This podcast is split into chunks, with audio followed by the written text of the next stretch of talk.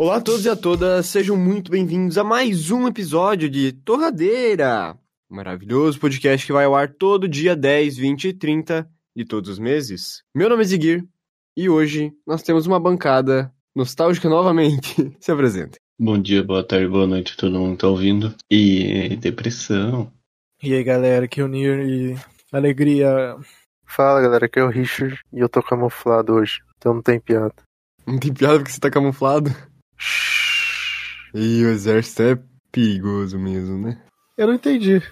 Como assim que você tá camuflado, cara? É que ele fez um mini estúdio, que é a coberta dele em cima dele, basicamente. Ah, beleza. Mas é que tem gente dormindo aqui do tô camuflado dentro Tem de uma gente coberta. aí no momento? Não aqui, né, mas lá embaixo. Aqui embaixo? Ih, é muito pior do que parece, ele tá na Caralho, beliche. Richard, que perigo, mano. Shhh, Só fica de boa aí, tá tudo tranquilo. Tá bom. E o episódio de hoje é sobre jogos que mudaram a vida do Nier.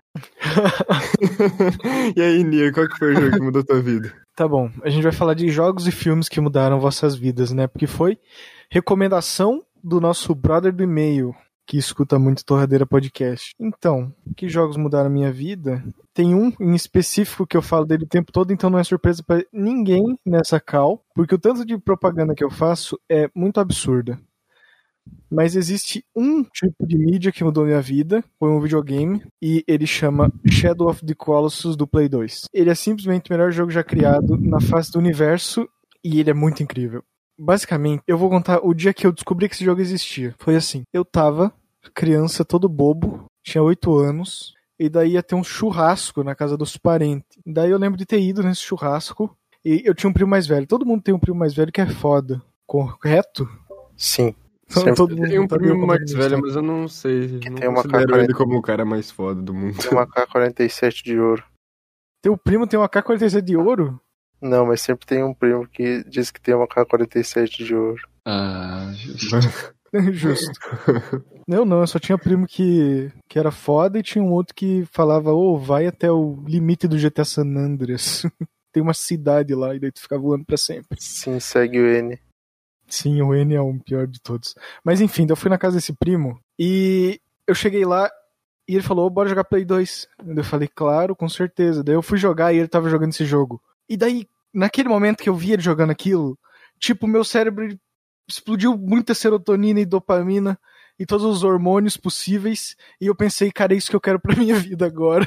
Isso é a coisa mais linda que eu já vi. Como uma pessoa conseguiu fazer isso no Play 2. Porque, tipo, esse jogo é tudo. Cara, antes, de- antes disso, Vitor Ames, eu via jogo como entretenimento. Depois eu passei a ver com outros olhos completamente diferentes. Porque aquele jogo ele tem uma história, ele, ele tem uma história intrínseca, interpretativa. Isso é uma coisa muito louca pra uma criança. Não tem inimigo no jogo.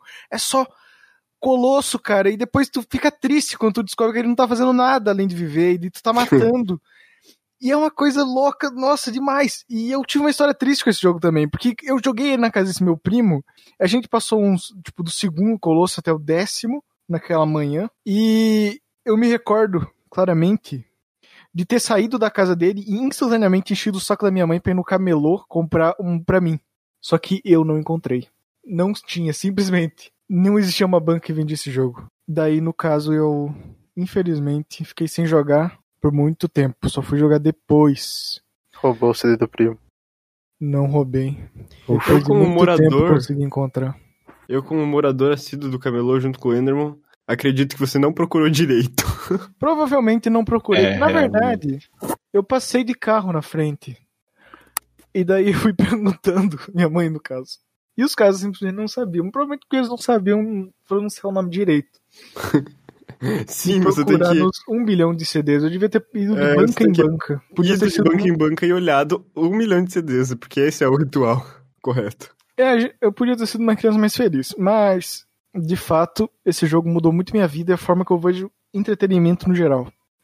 Porque ele é muito foda. Escu- escutem o jogo. LOL. Joguem, o- joguem o jogo, é muito bom, incrível. Meu Deus, é a melhor coisa que foi criada no mundo. Sei que episódio é teu, mas posso falar do meu jogo? Cara, faço questão. Então, o jogo que mudou minha vida foi Rabu. Porque ele abriu meus olhos a respeito do capitalismo e de fraude.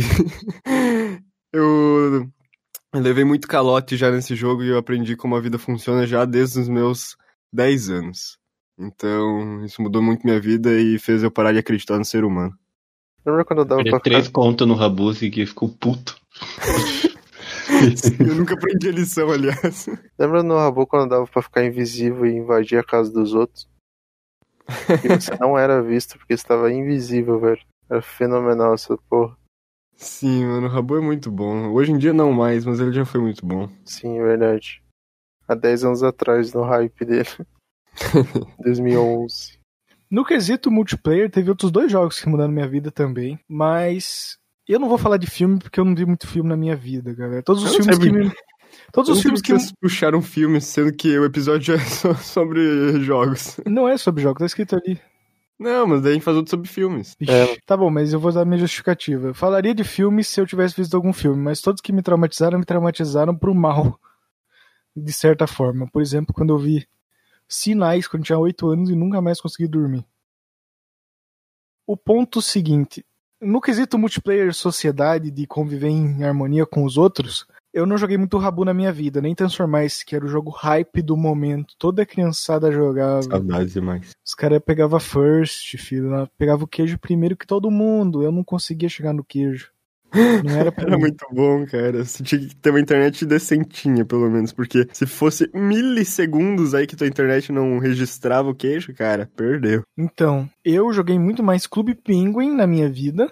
No começo, eu joguei, tipo, anos de Clube Penguin. Tinha uma comunidade do prédio que eu morava de Clube Penguin. E era muito foda. Eu era um ninja supremo lá no Clube Penguin. Depois que acabou, na verdade acabou muito depois, né? Mas depois que eu parei de jogar, eu fui pros jogos da Level Up como um todo, que também me marcaram muito. Principalmente o Grand Chase, talvez, e o Combat Arms. Que me ensinaram a viver em sociedade, mesmo sendo uma criança muito burra pra jogar aquilo, e eu definitivamente não sabia o que eu tava fazendo, diferente de outras crianças mais evoluídas do que eu. Mas, em resumo, é isso. Eu gostaria que o Enemon falasse dos jogos aí que mudaram a vida dele um pouco, cedendo meu episódio e espaço da minha, da minha área aí. Caralho, muito obrigado, Titã. Cara, igual. Tem um monte de jogo, né?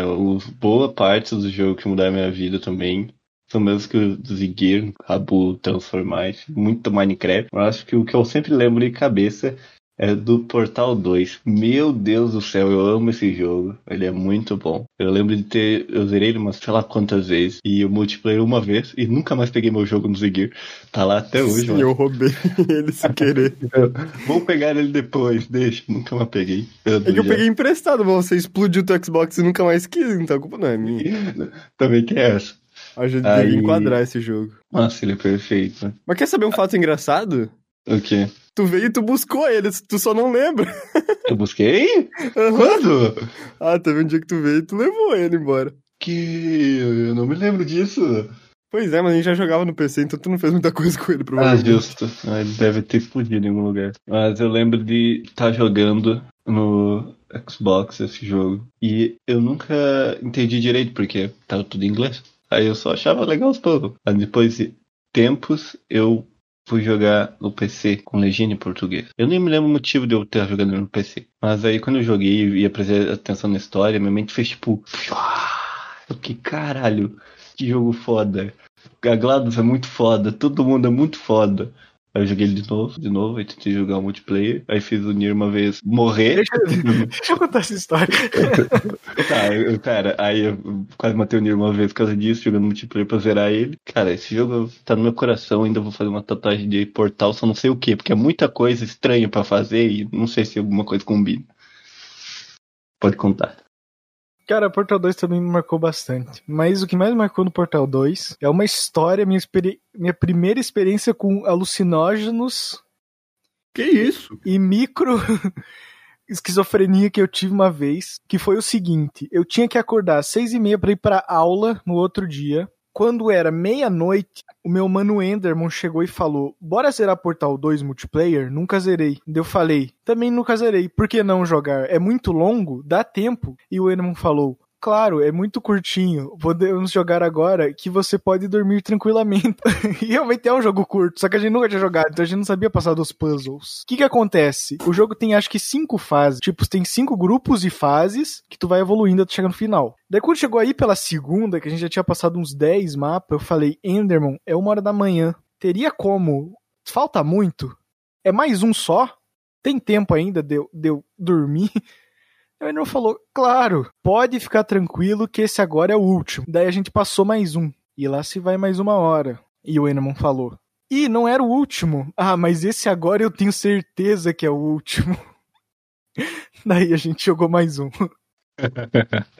e daí, daí não era o último de novo, e o Animal putz, mas a gente já tinha ido muito longe para desistir ali. A gente sabia que se terminasse ali agora, a gente não zeraria em outro momento. Daí a gente foi mais uma vez. E resultado da baderna, a gente terminou o jogo, era tipo 4 horas da manhã, se não 4 e meia. E eu dormi tipo uma hora naquela noite. E a experiência foi muito boa. Porque no outro dia, quando eu acordei, literalmente todas as superfícies planas que eu via na minha frente tinham o portal laranja ou azul. na vida real, eu enxergava portais em tudo. Eu lembro claramente do meu professor careca de história e um portal atrás dele, do, no quadro, na aula. Foi muito legal esse dia. Não tive como me concentrar em nada, absolutamente. Eu via portais e isso foi uma coisa muito louca. Muito bom, velho.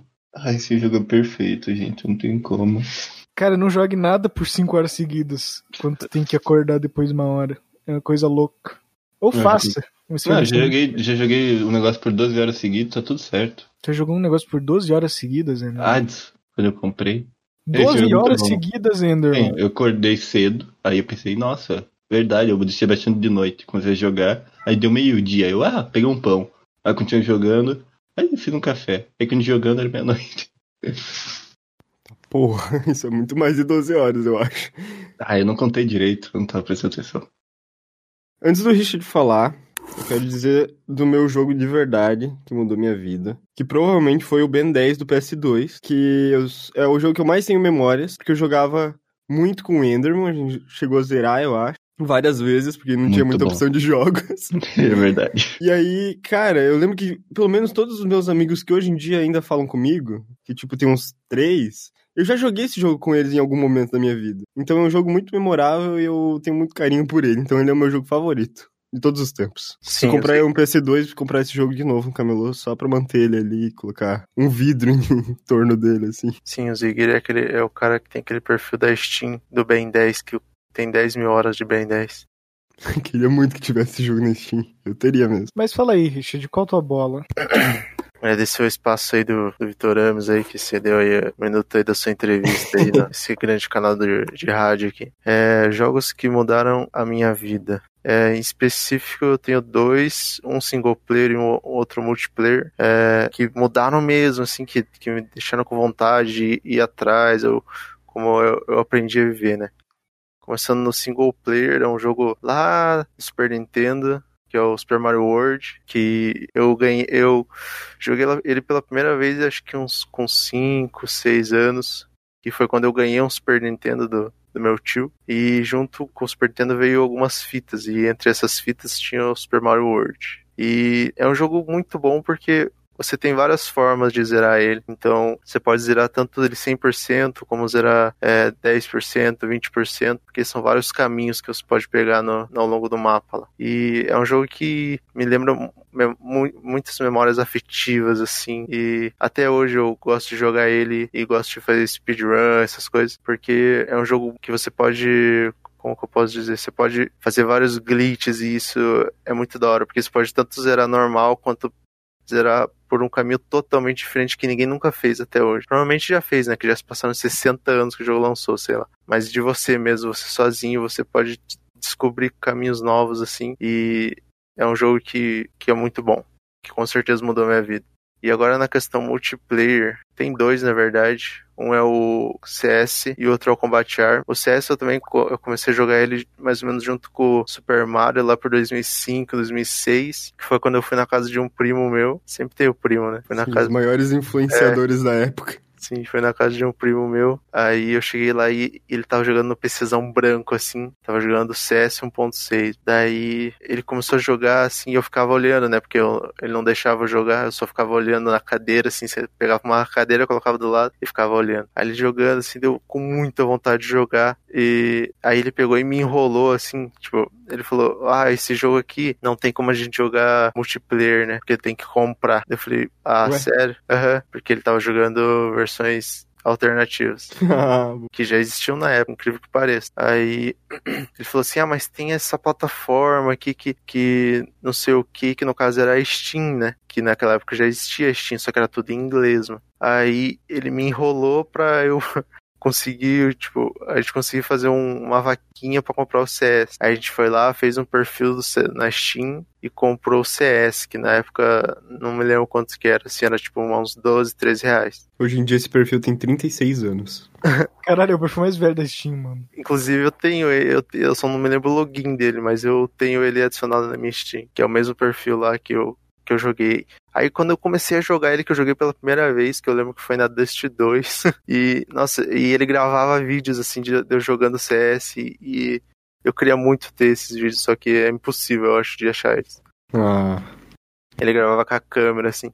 Mas enfim, esse, todos gravávamos. é, naquela câmera digital, sabe? Que você abria fazer zuz. Mas enfim, esse jogo me ensinou a viver em comunidade, me ensinou que tem pessoas ruins no mundo e me ensinou o jeito que eu ensinou o meu caráter assim, mais ou menos, porque foi graças a ele que eu aprendi muita coisa que eu levo pra vida até hoje. E o segundo jogo também é o Combat Arms, né, que eu joguei, sei lá, desde 2012 até 2018 ou 2017, assim, que era um jogo muito massa, porque tinha lá o CF, tinha o Clan vs Clan, tinha esses modos muito da hora, também tinha o modo quarentena.